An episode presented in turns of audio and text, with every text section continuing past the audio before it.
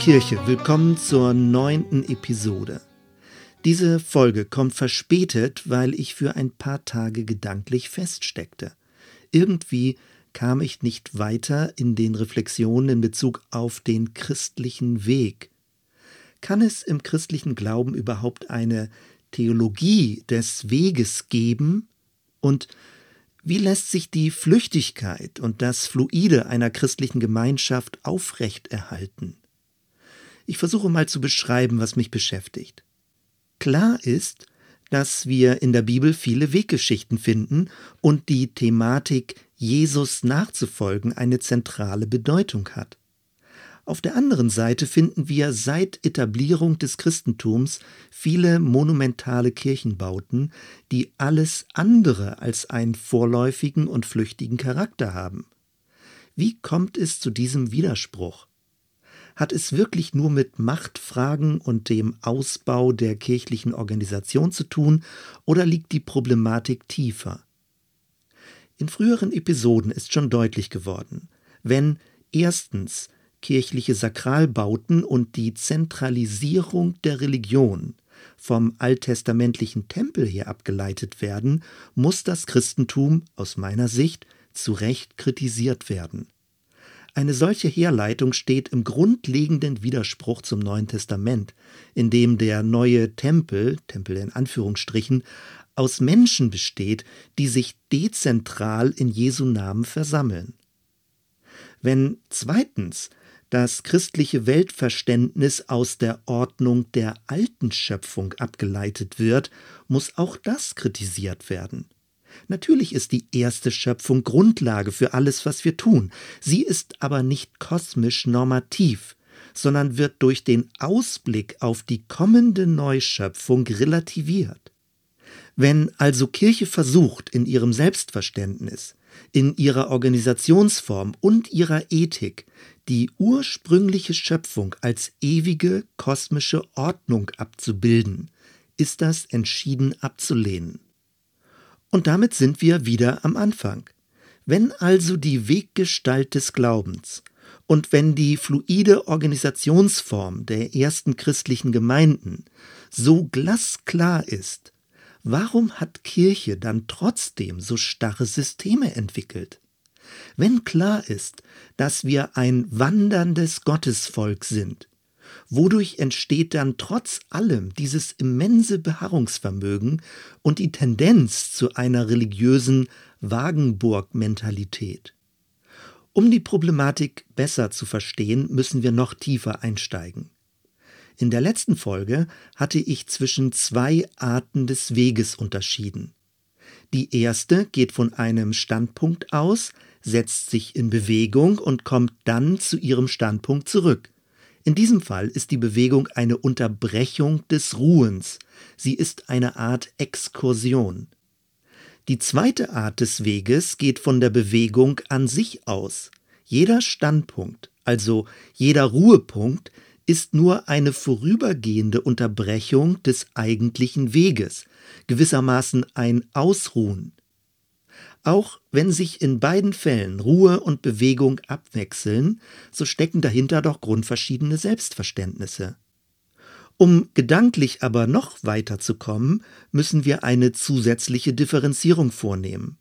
Es ist notwendig, den Begriff Standpunkt in erstens Ausgangspunkt und zweitens Zielpunkt zu unterteilen. Dahingehend lässt sich dann Folgendes unterscheiden. Erstens eine Bewegung, die von einem Ursprung ihren Anfang nimmt und zweitens eine Bewegung, die in Hinblick auf ein Zielpunkt verläuft. Was im Moment noch ein bisschen verwirrend klingt, wird gleich weiter verständlich werden. Zum Vergleich wechseln wir kurz zum jüdischen Geschichtsverständnis. Ursprung ist die Schöpfung, dann aber Geschichte, die Abraham-Erzählung, der Auszug aus Ägypten und das Exil. Wenn wöchentlich der Schabbat gefeiert wird, dann als Erinnerung an den siebten Tag der Schöpfung und an die Befreiung aus Ägypten. Die Erinnerung ist aber keine Konservierung, sondern Grundlage der Erwartung. Der Schabbat stabilisiert nicht das religiöse Kreislaufdenken, sondern unterbricht gerade das immer Gleiche des Alltags. Der Schabbat ist eine immer neue Öffnung für das Kommende. Er ist eine Vergewisserung in Folgendem. Erstens, die Gegenwart ist unfertig. Zweitens, Erlösung geschieht auf dem Weg. Und drittens, Menschen des Glaubens sind Akteure in Gottes geheimnisvoller Geschichte. Ganz anders im christlichen Glauben. Zwar sprechen auch Christen von dem kommenden Messias und von der Erwartung auf Gottes neues Friedensreich. Dieser Ausblick droht aber immer wieder zu verblassen, und das hat Gründe. Die Wurzeln liegen in der Deutung der Auferstehung Christi und darin, auf welche Weise die Kirche meinte, diese Botschaft verwalten zu müssen. In der Offenbarung lesen wir, dass der auferstandene Christus Alpha und Omega, also Anfang und Ende ist. Auch wird davon gesprochen, dass der Auferstandene der Erstgeborene der neuen Schöpfung ist. Damit nimmt die Auferstehung gewissermaßen das Ende dieser Welt vorweg. In Kreuz und Auferstehung ist alles vollbracht. Es kann nichts mehr hinzugetan werden. Die Geschichte ist zu einem glücklichen Abschluss gekommen. Gehen wir mit diesen Überlegungen zurück zu unseren verschiedenen Arten eines Weges. Das Christentum verbindet mit dem Judentum das gemeinsame Verständnis der ersten Schöpfung und das Verständnis von Gottes geschichtlichem Wirken in der Zeit. Mit der Christusdeutung kommt es aber zu einem gravierenden Unterschied. Während der jüdische Glaube sich weiterhin auf dem Weg weiß, proklamiert das Christentum in Jesus das Gekommensein des Messias. Im Auferstandenen ist damit bereits das Ende des Weges erreicht und die Geschichte gewissermaßen zur Vollendung gekommen. Im Glauben an den Auferstandenen treten Christen gemäß des Hebräerbriefes in Gottes ewige Ruhe ein. Aus diesem Verständnis hat sich im Laufe der ersten Jahrhunderte die bekannte triumphale Theologie entwickelt. Christus ist demnach nicht nur auferstanden, sondern er sitzt auch zur Rechten des Vaters. Deswegen wird in Kirchengewölben der Auferstandene als Allherrscher, als Pantokrator dargestellt. Sehen wir einmal von dem Machtstreben und den Intrigen innerhalb der Kirche ab und versuchen, diese Entwicklung positiv zu deuten dann können wir verstehen, dass die kirchlichen Kathedralbauten nicht eine alte kosmische Ordnung, sondern idealerweise die Neuschöpfung abbilden sollten. Die Sonntagsgottesdienste waren als Vorgeschmack des Himmels konzipiert. Viel Gold und Prunk, Chorgesang, himmlische Musik, lichtvolle Farben und eine geheimnisvolle Sprache. Bei aller Kritik an diesem Triumphalismus bekommt man zumindest eine Ahnung für das zugrunde liegende Anliegen. Wenn sich also die sonntägliche Versammlung der Gläubigen als bereits am Ziel wähnt, versteht man, dass sich die Weggestalt des Glaubens auflöst oder dass der Weg gewissermaßen einfriert. Der Weg wird zu einem Standbild. Noch einmal anders. Wenn Christen davon überzeugt sind, bereits im Glauben am Ziel angekommen zu sein, braucht es keinen Weg mehr. Diese Einstellung hat viele Auswirkungen. In Bezug auf die Bibel sieht es dann so aus. Wenn der biblische Kanon, also die Sammlung der biblischen Bücher und ihre wesentliche Auslegung bereits abgeschlossen ist, geht es nur noch um ein Bekanntmachen der Botschaft.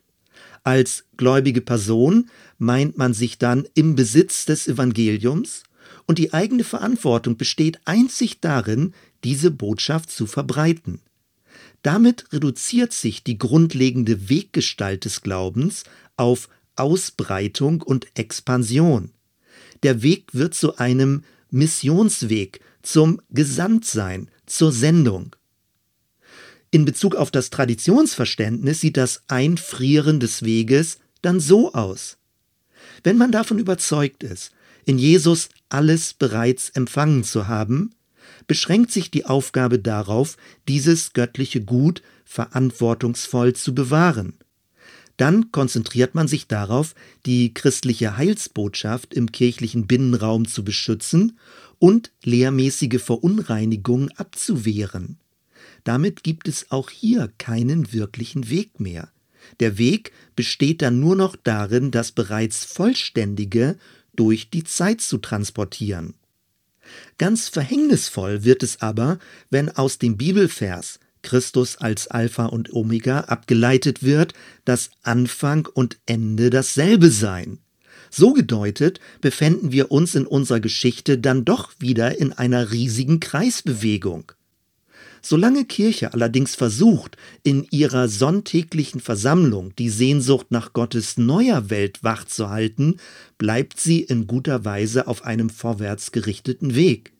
Schwierig wird es aber, wenn sich die Sonntagsversammlung als Konservierung des Alten versteht und wenn der Zielpunkt des christlichen Glaubens eine rückwärtsgewandte Paradiessehnsucht ist. Fazit wenn gigantische Sakralbauten und liturgische Musik der Versuch sind, den Himmel abzubilden, lässt sich diese Entwicklung ansatzweise nachvollziehen. Falsch wird es aber immer dann, wenn das vergangene Christusereignis zum religiösen Besitz wird und man damit glaubt, allen anderen überlegen zu sein. Falsch wird es, wenn wir meinen, dass der Auferstandene uns aus dem Zeitfluss herausheben würde und wir damit allen anderen voraus wären. Deswegen werden uns folgende Fragen weiter begleiten. Erstens, wenn in Christus bereits alles vollbracht ist, worin besteht dann noch der christliche Weg? Wie kann uns das Christusereignis, das abgeschlossen hinter uns liegt, dennoch geöffnet für die Zukunft halten. Und zweitens, wenn wir die Gestalt von christlichen Gemeinschaften aus der Zukunft heraus denken wollen, wie können wir verhindern, dass dabei die Flüchtigkeit der Gegenwart verraten wird? Oder anders gesagt, wie lässt sich vermeiden, dass die Fokussierung auf einen Zielpunkt nicht zu einer ideologischen Verkrampfung führt? Wie geht's dir mit diesen Überlegungen? Wird's langsam zu kompliziert? Oder hast du noch Spaß, diesen Reflexionsweg weiterzugehen? Wenn ja, dann hören wir uns bei der nächsten Episode. Bis dann.